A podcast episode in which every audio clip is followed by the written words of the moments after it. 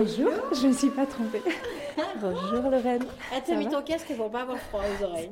Ou alors, tu as fait des interviews publiques à tout le monde. Viens, rentre, je vais te présenter ma cousine qui a, qui a, qui a relevé le défi de, de venir avec moi et Sean à Euro Disney. C'est courageux. Ouais, on a fait Space Mountain, on a tout fait. Tu l'as fait? Ouais, on a fait tous les trois. Sean a adoré. Ah, ouais, moi, je- Euh, les photos, oui. Je crois que c'est- je sais pas. Euh, Il y a de la lumière ici, oui. Euh, on a tout fait. On a fait la- le, le train de la mine. On a, on a fait des trucs incroyables. Et ça t'a plu à toi? J'ai fermé les yeux. T'as pas, eu- t'as pas eu trop peur? Ah oui, oui, moi je suis une, je suis une, je suis une trouillarde. Tout sur ma mère, sur ma mère, tout sur ma mère.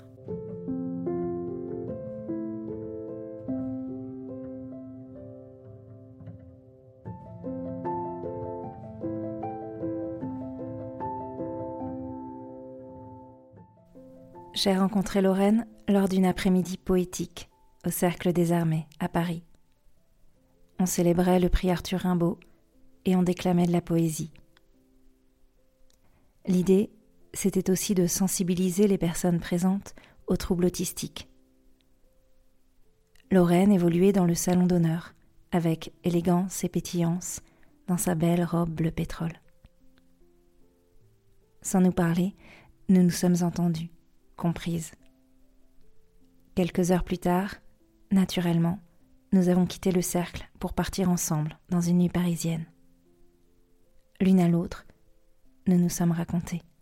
Rapidement, j'ai pensé que son histoire avait toute sa place dans Tout sur ma mère.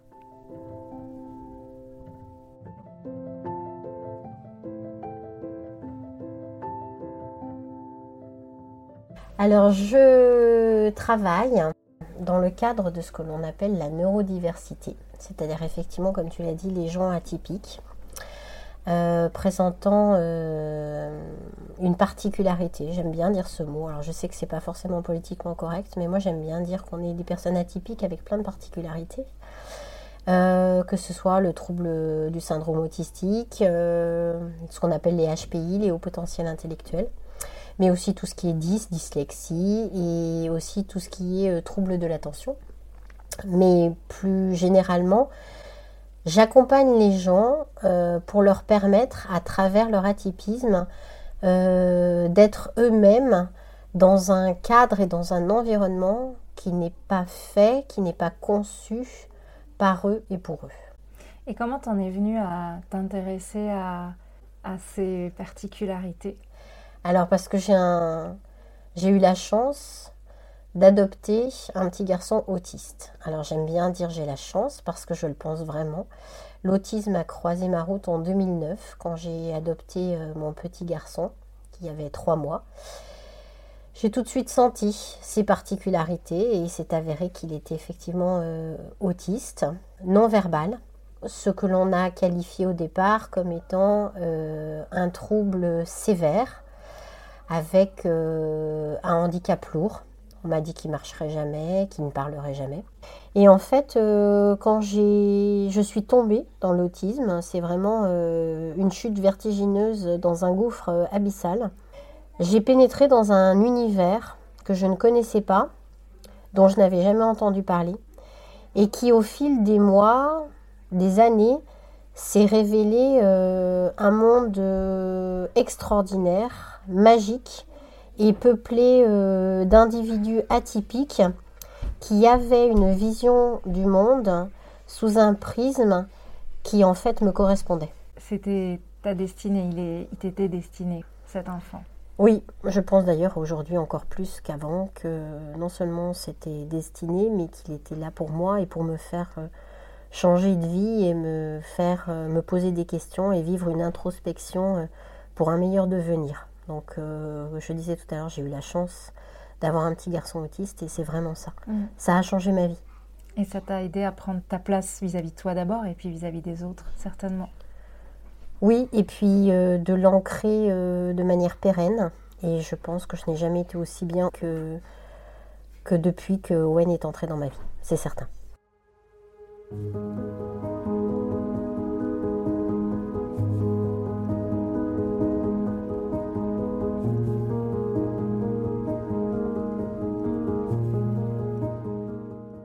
Quand on attend un enfant, je crois que nous pensons toutes et tous à l'éventualité de la maladie, au handicap.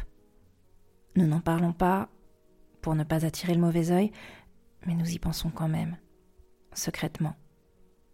C'est une crainte que l'on garde cachée au creux du ventre, proche des battements du cœur de notre enfant à venir. Oui, toutes et tous, on espère que tout ira bien.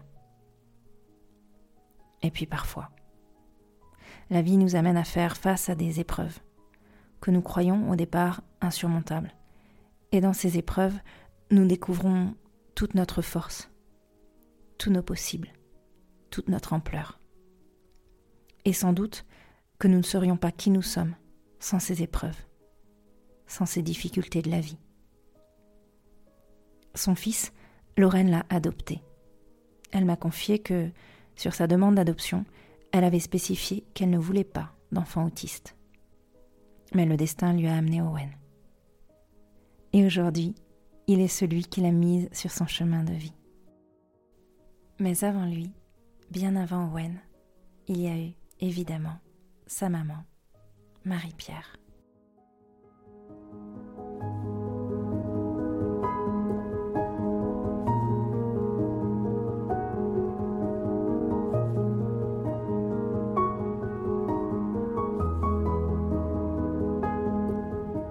Ma maman euh, a perdu sa maman très tôt. Elle a perdu sa maman, euh, elle avait 12 ans. Et c'est ce qui l'a fait grandir. Je pense elle est devenue euh, une adulte très vite à cause de la perte de sa maman.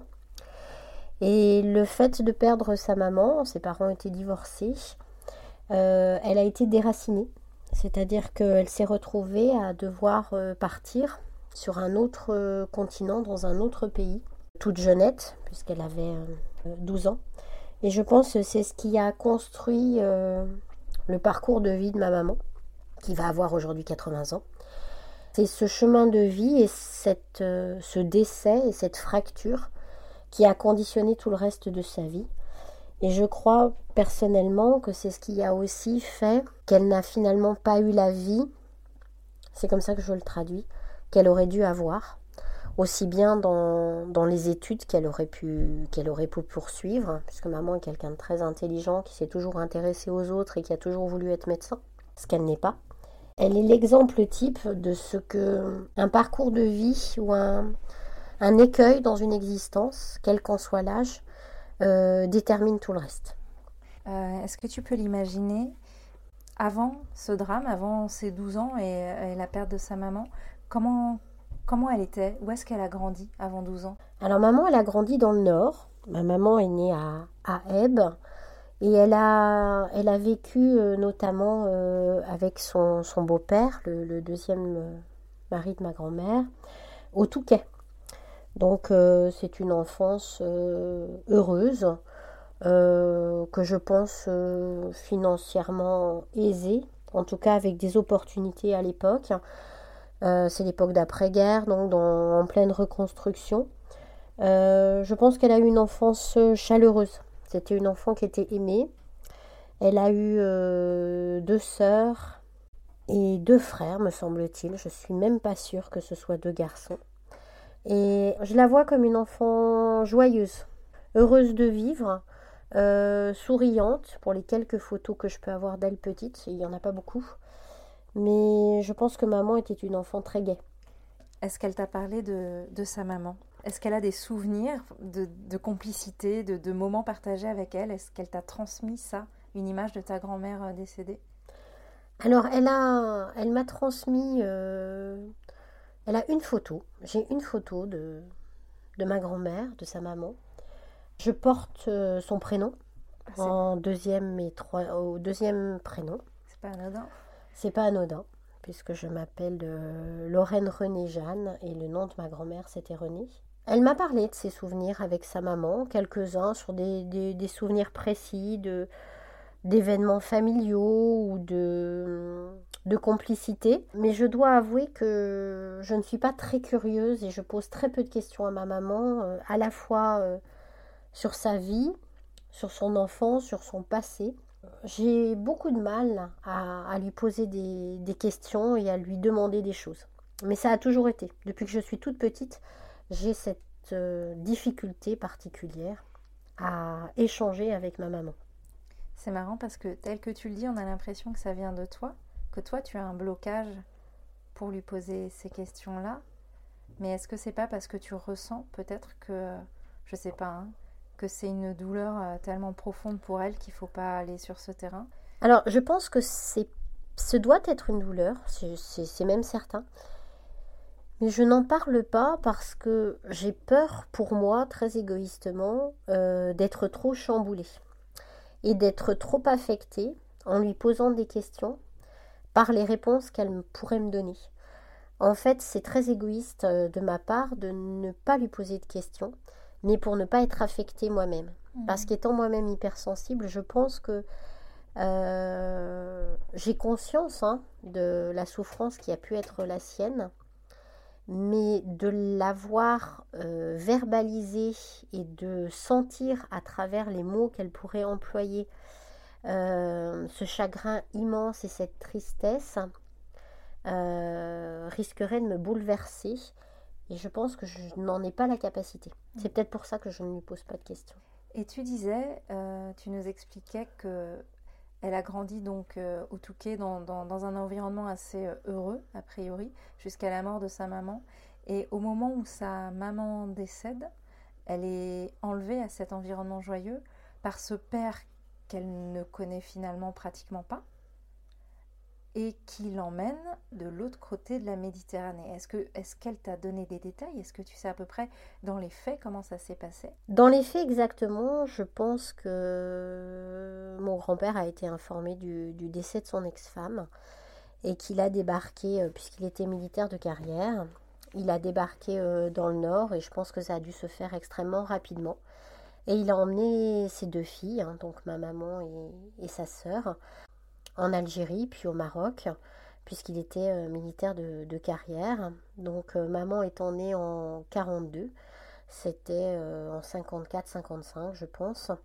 Et donc elle s'est retrouvée non seulement avec une culture diamétralement différente, puisqu'on partait d'une culture du Nord à une culture méditerranéenne, pied noir, dans un environnement de, de caserne, avec en plus la nouvelle femme de mon grand-père qu'elle n'avait jamais vu, qui était elle-même de culture espagnole, donc il y avait en plus un mélange culturel.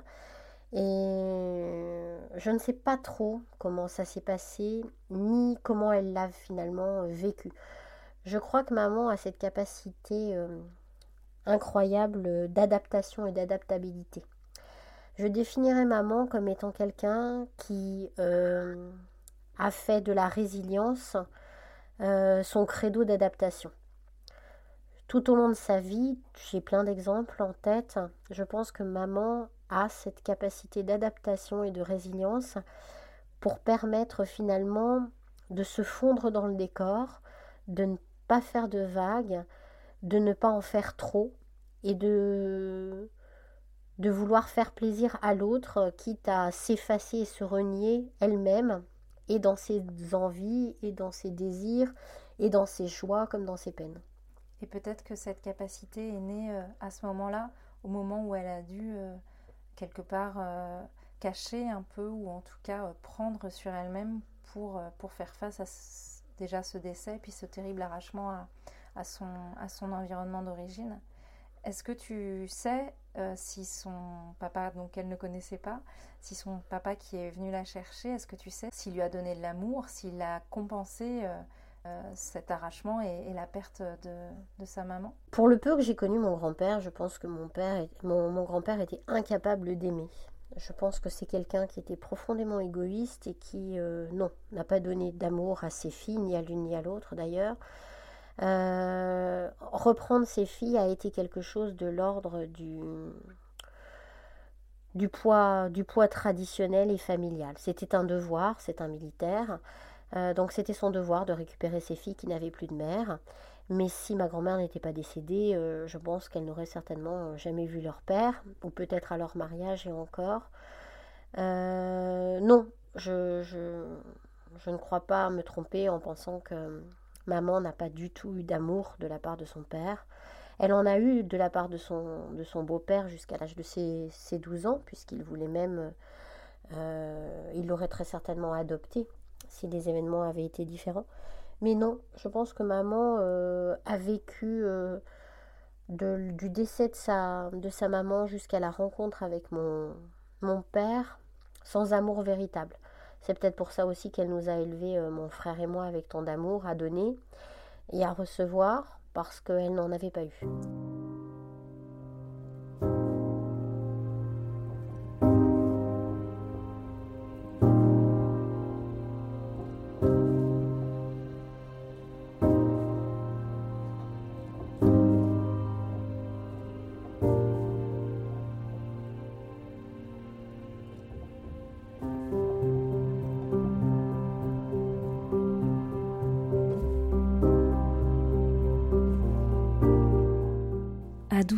La vie de Marie-Pierre, la mère de Lorraine, a basculé.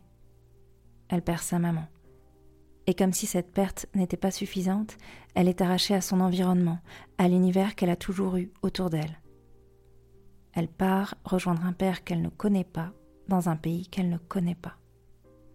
Elle n'a que 12 ans. Elle entre dans cette période trouble de l'adolescence, cette époque de la vie où on a tant besoin de repères pour se construire. Or, pour Marie-Pierre, tout vole en éclats. Malgré tout, elle tient. Malgré tout, elle fait face. Quelle force cet enfant de 12 ans va-t-elle puiser à l'intérieur d'elle-même pour faire face à la vie?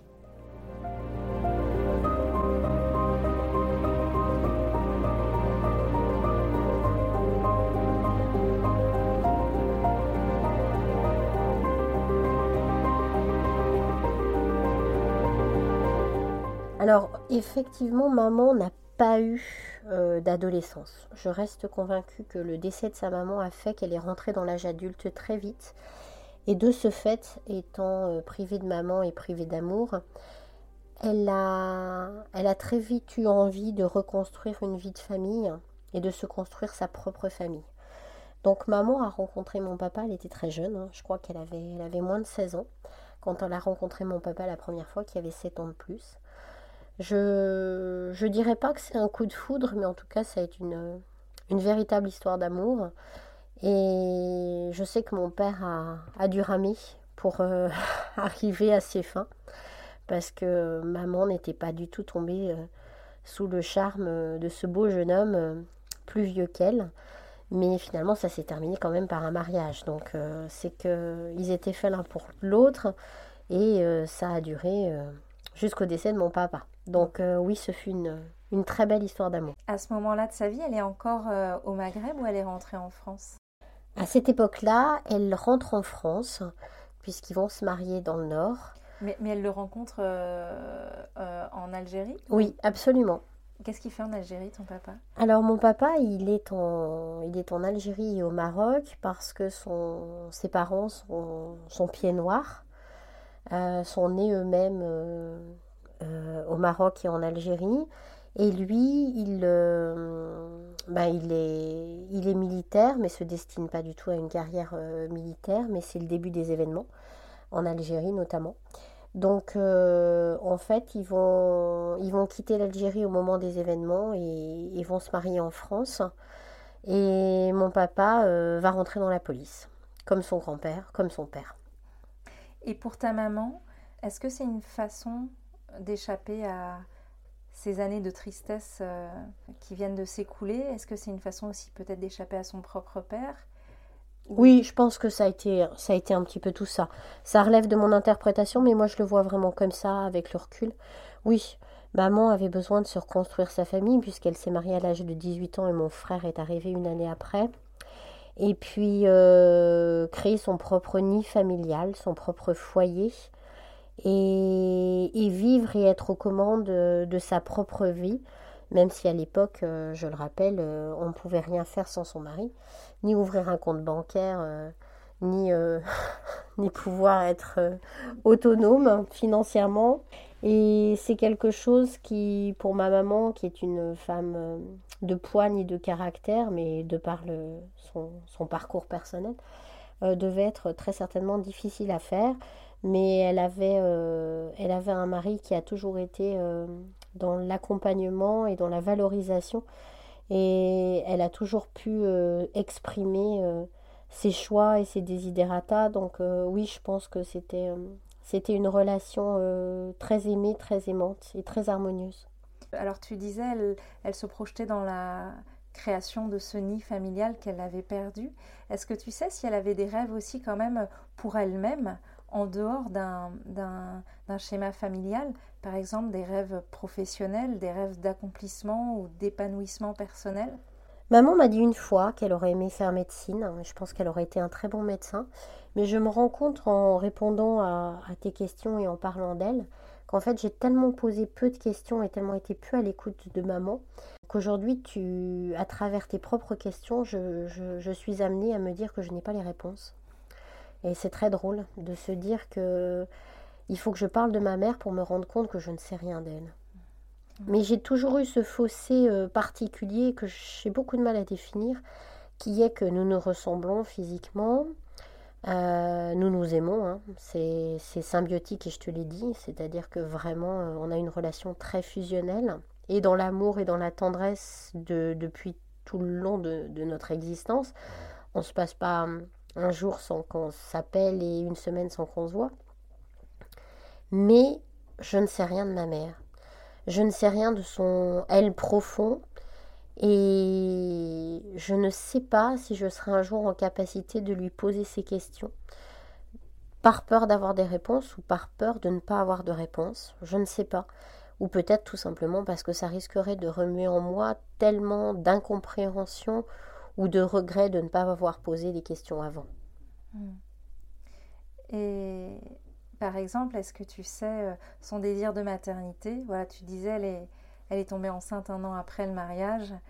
Est-ce qu'elle s'était euh, projetée mère? Est-ce que tu penses que ça a été une concrétisation d'un rêve, ou en tout cas d'un réel désir de, devenir mère à son tour? Alors ça par contre oui, c'est certain. Elle a eu mon frère euh, parce qu'elle voulait absolument et elle aurait eu certainement beaucoup plus d'enfants si ces problèmes de santé ne s'étaient pas posés. Et moi je suis arrivée 12 ans après. Euh, avec le même, euh, le même désir et la, même joie, euh, entourée d'amour, d'arriver 12 ans après, puisque finalement elle aura eu la joie d'avoir deux enfants uniques, un très jeune et un 12 ans après. Donc oui, oui, maman aurait certainement aimé avoir beaucoup plus d'enfants. Elle était faite pour avoir des enfants, pour aimer des enfants et pour venir avoir une grande famille. Ce qu'elle a reproduit après en s'occupant de, de ses petits-enfants d'ailleurs. Et professionnellement, euh, comment elle s'est construite en se mariant quand même très très jeune et peut-être en n'ayant pas forcément le temps de, faire euh, des études? Maman a arrêté ses études très tôt. Euh, elle a commencé à travailler là aussi, je pense, pour une question à la fois d'indépendance financière et d'indépendance individuelle, puisqu'il n'était pas forcément facile en ayant une vie de caserne avec un père euh, militaire de carrière, de pouvoir euh, finalement poursuivre des études, où cela impliquait peut-être aussi de, partir et avec des raisons financières quand on était euh, en dehors de l'hexagone, de pouvoir le faire facilement. Donc maman a, eu plusieurs, plusieurs boulots dans lesquels elle ne s'est pas forcément épanouie professionnellement telle qu'on l'entendrait aujourd'hui, mais qui lui ont donné satisfaction dans l'activité qui pouvait être la sienne, jusqu'à ma naissance, où là, elle a fait le choix de prendre euh, la gestion et la direction d'une maison de retraite, puisqu'il y avait un logement de fonction. Et très clairement, c'était euh, le choix de pouvoir profiter de moi et me voir grandir, pour que je ne sois pas contrainte d'aller chez une nounou et euh, de me poser le matin, de me récupérer le soir. Donc elle a fait des calculs euh, de vie professionnelle par rapport à sa vie de mère. Oui, absolument, mm. tout à fait.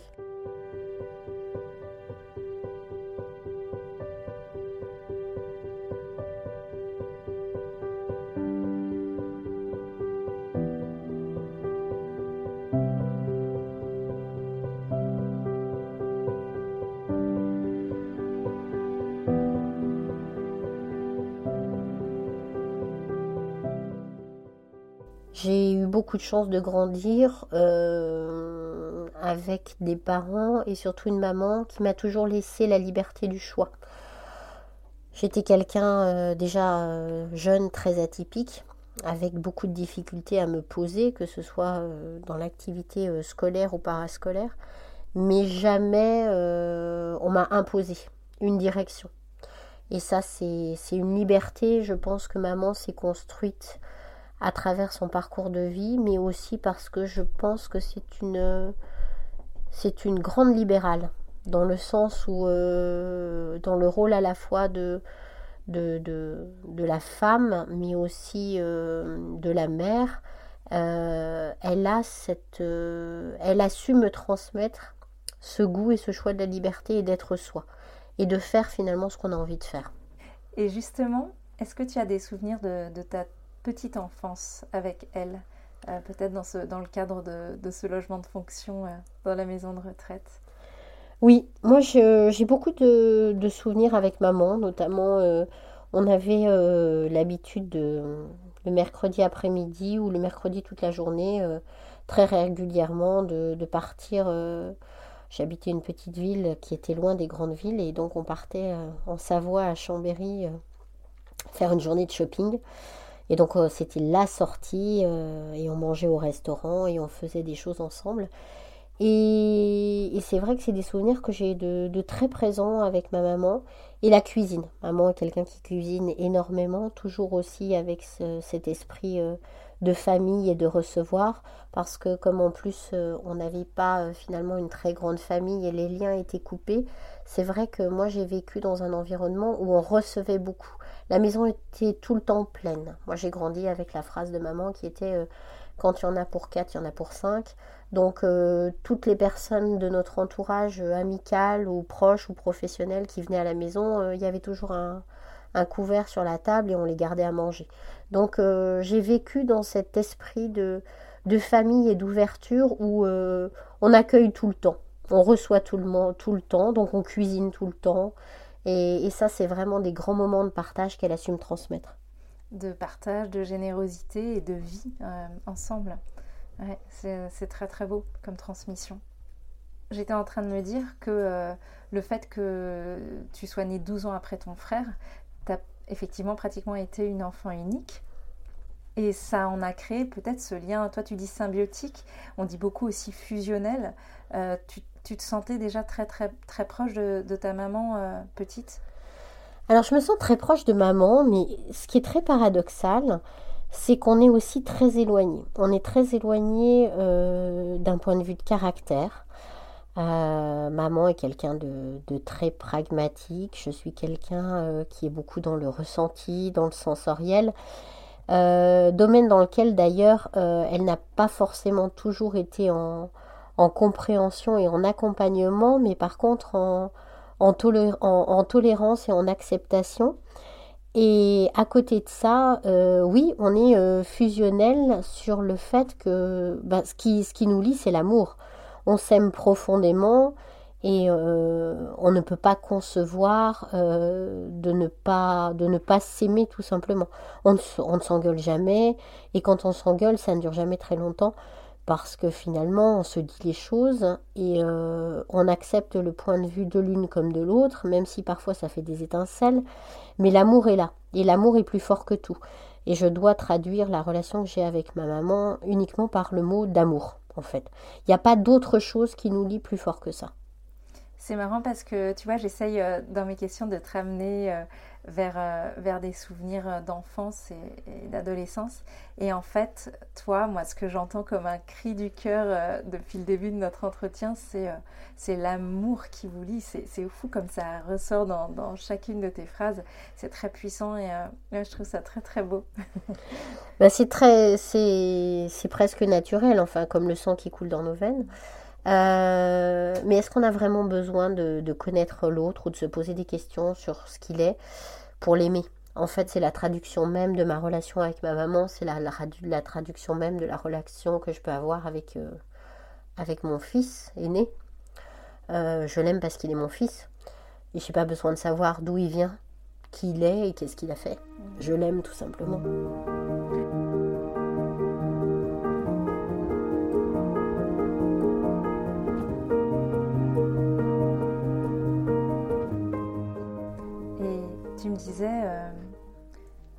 Toi, adolescente, donc à peu près à l'âge où ta maman, elle, euh, elle rencontre ton papa, quand toi tu as à peu près le même âge, tu dis que, euh, donc tu as 15-16 ans et tu dis que tu ne voudras pas d'enfant par contre. Oui, maman m'a... m'a j'ai toujours pensé ça en fait. Alors j'ai pensé ça pendant longtemps parce que j'étais convaincue qu'il y avait suffisamment d'enfants malheureux sur cette terre qu'on avait besoin d'en fabriquer d'autres. Et je n'ai jamais compris, c'est quelque chose que ma mère euh, m'a très bien transmis, la non-nécessité d'enfronter pour être mère ou pour être femme. Aujourd'hui, je la remercie, je ne sais pas si c'était conscient ou inconscient, mais il est certain qu'à travers son parcours de vie, peut-être sa résilience et l'amour qu'elle m'a donné, euh, je n'ai jamais eu ce besoin-là pour me sentir moi ou pour être heureuse, devoir le rattacher. Et elle m'a aussi toujours permis de l'assumer. J'ai toujours assumé le fait que c'était pas quelque chose qui était une fin en soi que d'avoir des enfants. Et elle acceptait ça. Ça a été. Maintenant, je me rends compte avec le recul que c'était peut-être euh, une souffrance pour elle, mais euh, elle n'a jamais rien imposé en fait. Et quand mes enfants sont arrivés, puisque j'ai adopté le premier, j'ai fabriqué le deuxième, euh, ce sont des moments de joie intenses. Mais là aussi, je pense pas que une relation mère-fille ou une relation mère-enfant, hein, quelle qu'elle soit, euh, ne doit pas se construire ni sur les liens du sang, ni sur le fait que c'est comme ça. D'ailleurs, aujourd'hui, la preuve en est, nous avons de plus en plus d'adolescents et de jeunes adultes qui nous expliquent que pour des raisons diverses et variées euh, de surpopulation, d'écologie, ils pas, euh, ils n'auront pas d'enfants.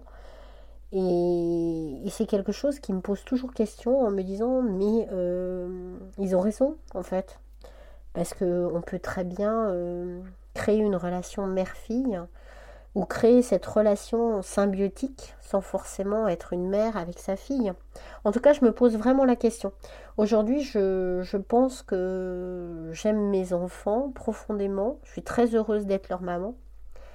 Mais c'est pas un rôle que j'ai enfilé, c'est pas euh, un costume euh, qu'on doit imposer à une femme. Je pense qu'on doit choisir d'être mère euh, ou de ne pas l'être et que c'est aussi bien l'un comme l'autre. Il n'y a pas de, bonne façon d'être une femme et d'être une mère ou d'avoir ce, genre de, de, lien. Quand je résume ma relation avec maman euh, en disant que c'est de l'amour, c'est ça en fait.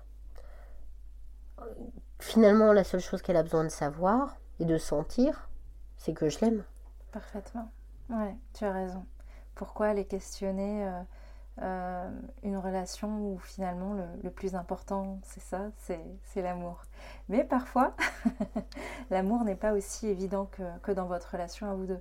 Mais moi, ce que je retiens de, ton témoignage euh, jusqu'alors, effectivement, c'est encore une fois, c'est ce grand amour qui n'a jamais été remis en question. Je veux dire, par exemple, il n'y a pas eu un moment à l'adolescence où tu as eu besoin de, prendre tes distances, où tu t'es senti euh, étouffé ou alors euh, besoin de, de, te mettre en porte-à-faux par rapport à, à, qui elle était, à son discours T'as jamais eu ça? Ah si, je pense que j'ai très souvent détesté ma mère, mais comme toutes les ados. Euh, mais c'est justement parce que je l'aime que j'ai pu à un moment ou à un autre la détester. Et et non, en fait, euh, elle a su. Alors, ce qui est très très drôle, c'est que je me rends compte en répondant à tes questions qu'elle a su à la fois me donner euh, de l'amour suffisamment, sans m'en donner trop pour que ce soit étouffant, tout en respectant et en encourageant mon choix de l'aimer ou de ne pas l'aimer. J'ai eu en fait une liberté totale dans ma relation avec ma maman, simplement ne serait-ce que sur cette notion d'amour. Elle m'a permis d'avoir le droit et de choisir les moments où je l'aime ou je la déteste, pour finalement à l'arrivée me rendre compte que tout est une question simplement de dosage d'amour.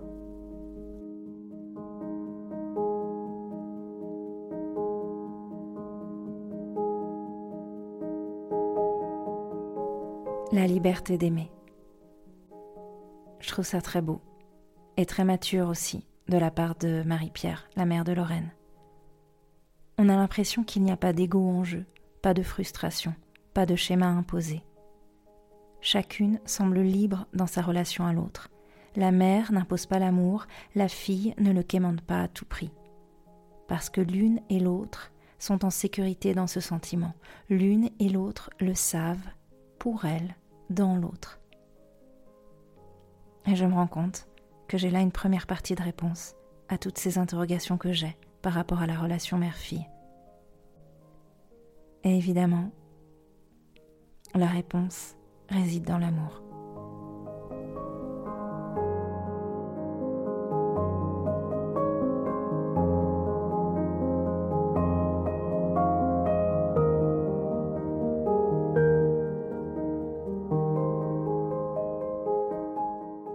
Et aujourd'hui, que tu es devenue maman, finalement, que tu as fait ce choix-là, finalement, comment, comment elle a accompagné ce choix?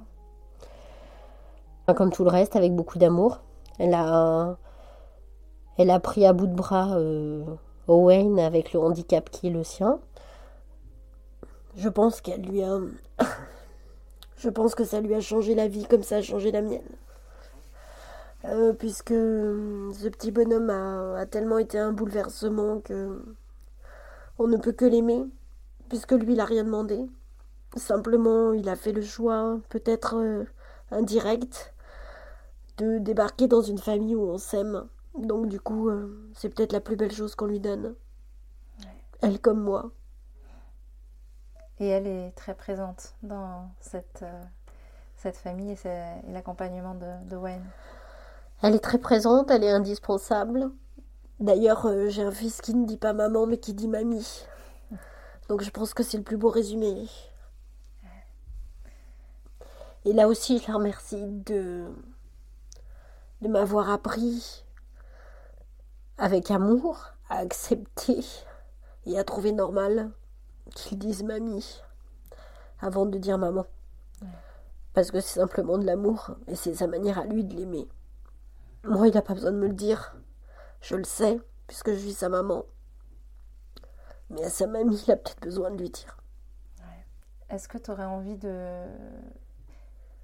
de lui dire autre chose que, que tu n'y aurais pas dit? Tu disais que tu avais du mal à lui poser des questions sur elle. Est-ce que toi, tu arrives à... Je pense que tu n'as pas trop de mal à lui dire ce que tu penses et ce que...